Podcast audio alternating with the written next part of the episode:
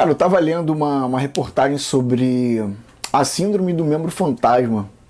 E aí, lendo sobre aquela matéria ali, eu lembrei, lembrei de algo e resolvi compartilhar com você. Vamos lá? Olá, seja muito bem-vindo. Eu sou o Leandro Abreu, coach de carreira, idealizador do blog Papo de Liderança. E hoje eu vim falar sobre a síndrome do membro fantasma. Você sabe o que é isso? Não se assuste, não é nada demais. Aliás, é algo meio, meio, meio estranho. Bom, a segunda matéria que eu estava lendo, a síndrome do membro fantasma, é o seguinte: quando uma pessoa tem um dos seus membros amputados, é, a perna o braço, por exemplo, é, ela continua, mesmo com aquele membro amputado, ela continua sentindo aquele membro nela, sente coceira, sente dores, enfim. É, e isso porque o membro ele é tirado do corpo, mas não é, não é tirado do cérebro da pessoa. Então, para o cérebro daquela pessoa, aquele membro ainda existe. É, é, meio, meio louco, né? Tem. Tava lendo justamente sobre isso, né? Que tem tratamento, coisa e tal. Então, aquilo ali pode demorar dias, meses, anos até a pessoa é, conseguir controlar a sua mente com relação àquilo. Mas enfim, eu não sou médico, como você já deve saber. E, bom, por que eu estou falando isso na verdade? O que eu quero dizer é que, justamente lá no início, né, eu lembrei de algo muito interessante. Quando, assim que eu fui promovido a um cargo de liderança, eu, eu era do, do suporte técnico, e, claro, né, atuava como suporte técnico, e aí, de um, de um dia para o outro, de uma semana para outra, eu me tornei o team leader. Que nome bacana, né? Team leader.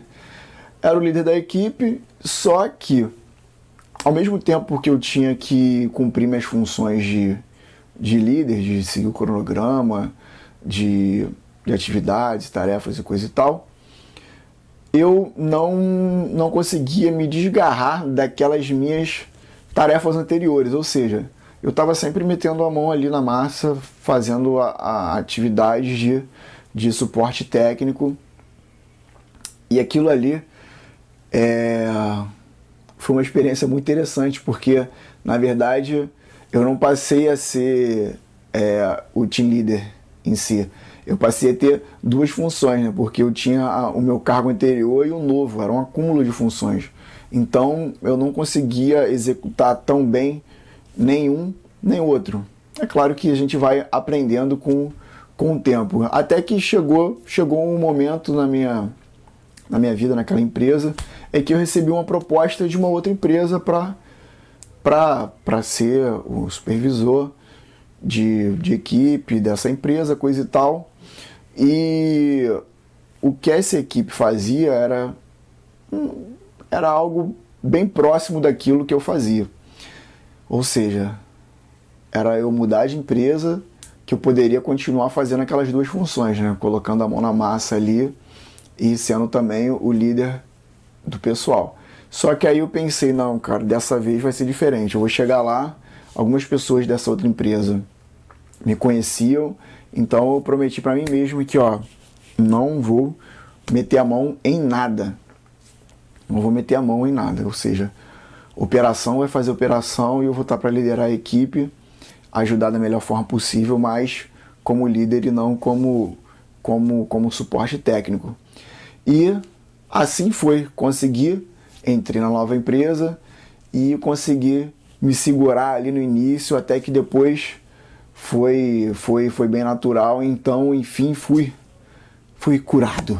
Engraçado que lembrando agora, quando assim que eu entrei nessa empresa, ela tinha ela tinha ela tinha comprado outras duas empresas em momentos diferentes, eu acho.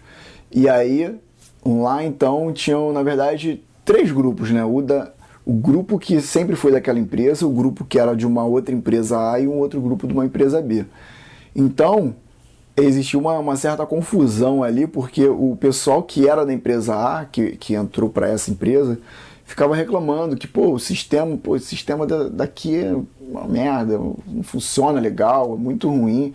Pô, o outro era bem melhor, cara. Então, enquanto enquanto os dois estiverem funcionando, pô, vou usar o antigo aqui, não quero nem saber, não quero nem saber como é que funciona isso aí, porque eu já vi que não é bom.